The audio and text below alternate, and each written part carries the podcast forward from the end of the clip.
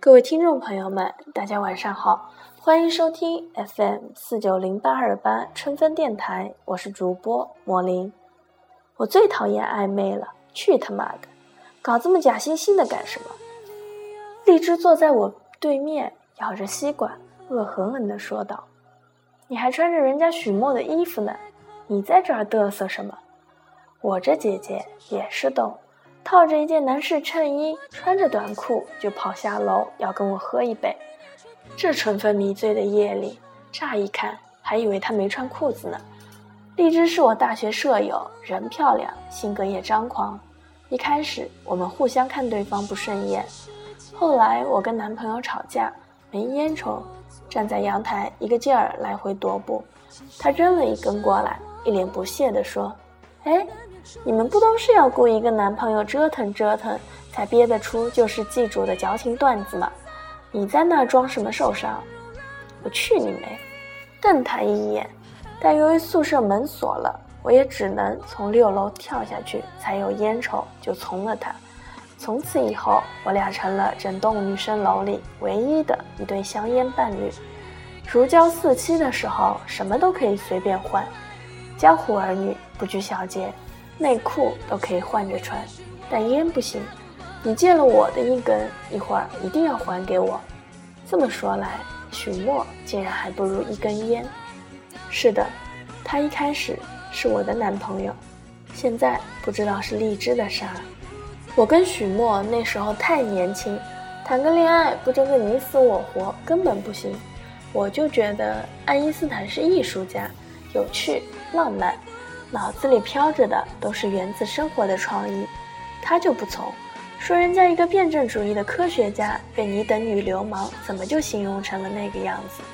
真是万万没有想到，我跟他彻底掰了的原因，居然是一个跟我俩完全都不相关的，坐时光机也追不上的人。许墨优秀无可厚非，篮球队长，一级学霸，家境殷实，人长得阳光帅气。简直就是万千漫画少女心中的流川枫。这种人大学毕业以后只有两条出路：一是回家里公司上任，二是出国深深造。许墨自然不肯老，于是采取了一种迂回战术，先变成一个海归。恰巧荔枝毕业也去了同一个几万公里之外的地方。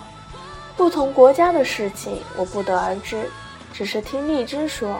留学生的圈子很乱，大家兴起而聚，兴落而散，谁都心知肚明，谁都不欠谁的。大概就是这个时候，两个同样肤色的人深闺寂寞，荔枝柔情似水，许墨气度翩翩，一拍即合，狗男女。我一直对他俩做出这等评价，荔枝时常跟我抱怨说憋屈，他根本没有正式跟许墨交往，有时候。荔枝找我喝酒，句句不离许墨。我打趣的问他：“你是不是爱上他了？”荔枝说：“没有，不是，狗才爱他。”笑话，谁喝多了真话的时候最像狗吠？我还能不知道吗？知道这事儿是在一个同学办的聚会上，在北京的校友纷纷现身，有人成了老板，有人成了老爸。我和荔枝在角落愤愤。的窃窃私语，哪位男士的胸比我俩加起来还大？笑得嘻嘻哈哈。他说去洗手间，我去外面抽根烟。火刚点着，就看到了许墨开车慢慢进来。许墨一下车，环抱了他一下。他踮起脚，用额前的刘海蹭了蹭他的侧脸。那个叫陈静儿，我一看就知道，完了，我的闺蜜跟我的前男友苟合了，这我尴尬的来。虽然时过多年，但那也是我的前男友啊！我一下子慌了神，心里惦念着我是拆穿呢还是不拆穿呢？结果两人一回头，呵呵，六目相交了，只剩尴尬。我局促的掐灭了烟。许墨走过来，同样环抱了我，问我过得好不好。我说好，好的很。荔枝强装着镇定，我们仨各怀鬼胎，一起往前走。吃完了饭，许墨送我俩回家，我俩坐在后座，一言不发。许墨打开了音响，想着用巨大音浪盖住奇怪的气氛，我就纳了闷了，这受害者应该是我吧？怎么俩人像猫耗子见了猫一样？我跟荔枝住同一个小区，下车匆匆告别我俩，站在楼前抽烟。我说行了，别装了，都过去这么多年了，我对他没有任何念想了。你俩好了？荔枝摇摇头说没，就是暧昧。暧昧是什么？毒药啊！往前走一步，柳暗花明；但往后就是万劫不复。有人偏爱暧昧。觉得这是爱情最好的时候，有想象的空间，有拒绝的余地。我们不断的在这甜腻又清凉的空气里徘徊，享受着四面八方涌来的气息，又可以任由自己跨出去透口气，不向前也不退后，就在这自由的狭隘的互相斗戏，你一出我一出，谁输了谁就背过身去。由赢者决定推你进地狱，还是带你上天堂。荔枝接着说：“留学那年太苦了，生活习惯和语言环境都跟不上。他帮了我很多忙，你知道吗？我经常痛到哭。他半夜穿越三个街区帮我买止痛药，送到门口的时候礼貌地笑笑。”我论文过了，他召集整个区的中学国留学生给我开 party，两千多美金的红酒就开了五瓶，五瓶啊，美金。荔枝好像是对我说，又像是喃喃自语。他那天晚上晃晃悠悠的打开手机，放了一首歌，王菲的《暧昧》，右手挥舞着闪烁的手机屏幕跟我说：“什么时候王菲再开演唱会？”为了这首歌也要去看，太让人心酸了。我说我听不懂粤语，不知道唱啥，他就扯着嗓用标准流利的普通话唱道：“徘徊在似苦又甜之间，望不穿这暧昧的眼，爱或情，借来甜一碗，终归需要归还，无谓多贪。”唱完哈哈笑，问我这听懂了吧？土包子。一点儿都不洋气，哦，你洋气，你跟人搞暧昧就洋气。转眼俩月过去，天热的都光屁股了，却还是没答案。举了举杯，佯装喝了一口。荔枝坐在我对面，翘起他的大白腿，满眼迷离地对我说：“你知道吗？上个月我妈来了，许墨去机场接，我妈一个劲地夸他，感觉把他当成了我男朋友。”他没说是，也没说不是，只是转身去给我妈买了一堆糕点礼物，丝巾手包。我妈那个夸，我到底是说他是还是不是呢？我说你觉得是就是，不是就不是呗。他说不行啊，我单方面宣告天下，那是什么意思？人家没承认啊。我心里有些幸灾乐祸的笑了。许墨确实是个难拿下的种。上大学那会儿，他就跟我说：“好男人志在四方，跟一个女生浪迹天涯那是梦幻，不是梦想；跟一群女人并肩厮杀才是天籁交响。”我说他自以为是，天之骄女，女人最爱。他否认，说自己只是想当人生的主角，而主角一般都会先徘徊几度，这样才能衬得多情更痴心。我无言以对。我不是没有警告过荔枝，可时间过了这么久，我怎么知道人会不会变呢？再说，现在身份变了，我是旁观者了，只能默默地递给他一根烟。除此之外，我觉得自己没有什么插嘴和妄下断论的必要。万一我拆了人家美好的姻缘呢？日子不咸不淡的过着，荔枝依旧每每找我喝酒，踢着拖鞋。拽着易拉罐跟我说：“许诺这个王八蛋，上周给我送了两束花，居然没有一个电话。许墨这个神经病，问我要什么生日礼物，我说要钻戒。他笑了笑，居然真的给了我买个钻石项链。许墨这个装逼犯，来我家弄坏灯泡，还是我自己换的。许墨个二傻子，电影散场居然带我去看音乐喷泉。”以为自己是男主角啊。许墨这个绝情狗，半夜给我发一段语音，说想我想的睡不着，然后再不回复。你说说他看是什么意思？我不知道，我又不是徐墨。由于身份尴尬，我从未再和他联系。知道了他和荔枝的这一层关系，我连朋友圈的赞都不忍下手去点了。后来就发生了一只惊天动地的事儿，是荔枝突然犯了阑尾炎，这种病突如其来，来势汹汹。他以为自己只是胃疼，后来疼得受不了，给我打电话。我跑去他家的时候，他已经成了半死狗状。我说了，是不是阑尾炎？他说肯定不是。你看，来自星星的你里面，千颂伊得了个阑尾炎，还能自己走。我现在根本站不起来，肯定是癌症。我要死了，快点给许墨打电话，我要问他到底爱不爱我。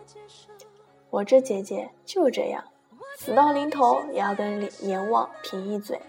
打完电话，许墨就来了，以迅雷不及掩耳盗铃之势，抱着他就往车上跑。我们仨跑到医院，果然。是阑尾炎，许墨跑前跑后满脸大汗，一个劲儿的跟主刀医生说：“一定要小心，用最贵的麻药，进口的。他怕疼，千万别让他看到血，他阴血。”我奇了怪了，跟荔枝闺蜜这么多年，怎么就不知道她还阴血呢？从手术室出来就跟没事人一样了。许墨跑前跑后的安排病房。一会儿要进 VIP 独立的，说荔枝不喜欢人多杂乱。再说阑尾炎是私密病，不好鱼龙混杂。什么私密病呀？真是的！手术完了住院休息，我提着水果去看他，许墨正端着一碗粥喂他，一只手拿着勺子，另一只手从身后帮他挽着头发，好不甜蜜。我放下水果，许墨就急了，说术后最好不要吃菠萝。你这是成心添乱，给我吓了一大跳，怎么又是连菠萝都不能吃了呢？我一个人坐在 VIP 包厢，颠颠的吃完了自己提来的菠萝，悻悻的往回走。走在路上，觉得许墨这回是真体贴，曾经对我都没有这么温柔，简直对荔枝就是呵护备至，把我都感动了。我说算了，不行了，荔枝，你从了吧。我祝你们夫唱妇随，百年好合。荔枝甜甜美美，以为出院就可以脱单了，没想到出院后许墨一如既往，三天两头的找不到人，但是总是出现着玫瑰和惊喜。荔枝糊涂了，说难不准许墨结婚了吧？不可能，你俩一起留学，难道你不知道他身边有没有男朋友？或者别的女人，荔枝想了十分钟，十分严肃地跟我说：“他拿不准，莫非许墨真是个 gay？” 荔枝按耐不住要跟许墨摊牌，要么执子之手，要么屁滚尿流。他站在许墨楼下等他，夜幕降临，他缓缓地从楼里出来，身边跟着另一姑娘。荔枝做好头发，喷好香水。穿着一条闪瞎男人眼的露背裙，戴着许墨送的钻钻石项链，站在停车场地他的车旁边，重复陷入了尴尬。另一个姑娘一看这架势不对劲，上前就拉着荔枝的手说：“姐姐，你是许墨女朋友吧？你别生气，我跟他什么关系都没有，真的，就是顺路搭个便车。”荔枝什么都没听见。独独把许墨女朋友这五个字记在了心里，都是千年的狐狸，谁给谁卖骚啊？他笑着回眸说：“是吧？那我们一起送你。”车绕着北京绕了大半个圈，姑娘下车，荔枝下车，依旧是刻意放大了音响，但这次不同，荔枝坐在副驾驶，俨然女主人范儿。许墨也没拒绝，车停好就跟着荔枝上了楼。我们都以为得逞了，荔枝给我发消息，还在乐得不行，结果第二天就请假，一个人出门旅行了，说是散心。发生了什么？我那时候真不知道。回来后，荔枝像变了一个人，从此绝口不提许墨。他说故事 happy ending 了，不过暧昧一场，还好自己聪明，逃离魔掌。在很久以后，他才说起，那晚许墨去洗澡，手机亮了，他并不知道锁屏密码，可那句话不用解锁也能看得到。还好有我帮你掩护，你要怎么谢谢人家？荔枝闻到了一丝熟悉的气味，叫做暧昧。在家里氤氲的灯光下，在许墨洗澡的水声渐小时，他觉得见血封喉大概就是这么个意思。后来荔枝原话这样说：“我想做唯一，没想到却是万分之一。我没有不服气，只是这场战役时间太久，我以为和你旗鼓相当，连暧昧都想和你一对一，最后的灯光却只闪烁在你脸上。”他顿了顿，回头对我嚷嚷：“你说他是不是王八蛋？我这么做对不对？”我说：“对。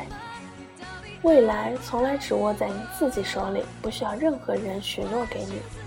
这世上就是有这么一种男人，他满眼看着你的时候都是怜惜，他跟你在一起的时候也真心真意。可乱花渐欲时，他还没从花丛中绕过弯来。”他的新房是一座别墅，同时能住下无数个姑娘，可能还有几个保姆。他不知不觉地把你捧上女王的位置，让你沾沾自喜，无法自持。后来一转身，你才发现，原来你身在女儿国，人人都是国王。他要跟你玩一个游戏，看能从你身上挖掘出什么秘密来。时间长了，他浪子回头金不换。你浪女不知道还回不回得了头？还好我这姐姐聪明，及时刹车，换了你，你行吗？后来听说许墨结婚，娶了一个门当户对的姑娘做老婆。我和荔枝啃着菠萝，谁都没去参加婚礼。荔枝说许墨并没有道歉，因为他根本从不许诺。你看啊，未来是一片海，沉下去就有可能浮不出来了。其实。他什么都不想要，所以你什么也不能要。这是一场暧昧的游戏，你要是要了，你就是傻子。我说凭什么？你不爱他吗？他说爱啊，爱过，可我更爱未来。拿暧昧赌未来，不划算。你说呢？我一时语塞。是啊，爱情或许可以赌一场，暧昧呢？